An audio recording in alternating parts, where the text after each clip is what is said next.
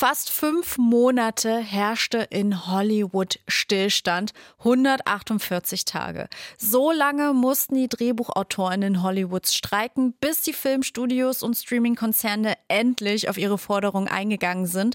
Wie die genau aussahen und was das jetzt für die Film- und Serienwelt bedeutet, das klären wir mit unserer Expertin für genau diese Themen, Theresa. Hello. Hi.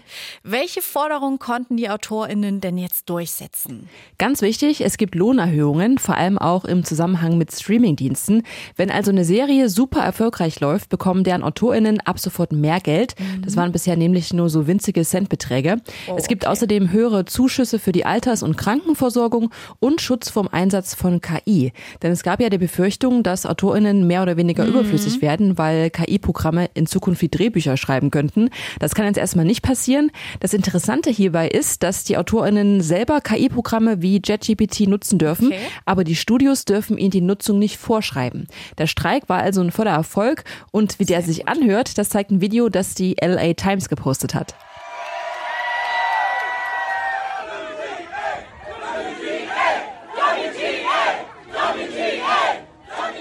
Die AutorInnen rufen WGA, die Abkürzung für Writers Guild of America, also die Gewerkschaft, die da gestreikt hat. Also es klingt so, als wäre alles gut. Wie geht's denn jetzt weiter in Hollywood? Naja, es ist zumindest der richtige Schritt. Mhm. Die AutorInnen, die können jetzt endlich wieder anfangen, Drehbücher zu schreiben. Das bedeutet auch, dass sämtliche Late-Night-Shows, sowas wie Jimmy Fallon oder Jimmy Kimmel, wieder neue Folgen senden können.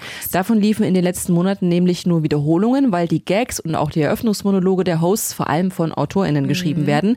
Aber da werden erstmal keine Stargäste sitzen, denn die SchauspielerInnen, die streiken ja noch. Ah, ja. Dreharbeiten werden so lange also auch nicht starten. Aber morgen sollen die Verhandlungen weitergehen und da die Forderungen ähnlich sind wie bei den AutorInnen, stehen die Chancen ganz gut, dass da auch bald eine Einigung mit den Studios erfolgt.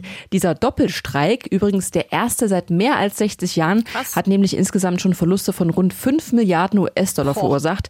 Und das ist ja auch nicht im Interesse der Filmkonzerne. Boah, echt spannend, was da gerade in der Traumfabrik so abgeht. Und gut, dass der Streik was gebracht hat der jetzt zumindest für die Drehbuchautorinnen vorbei ist. Danke, Theresa, fürs Zusammenfassen. Gerne.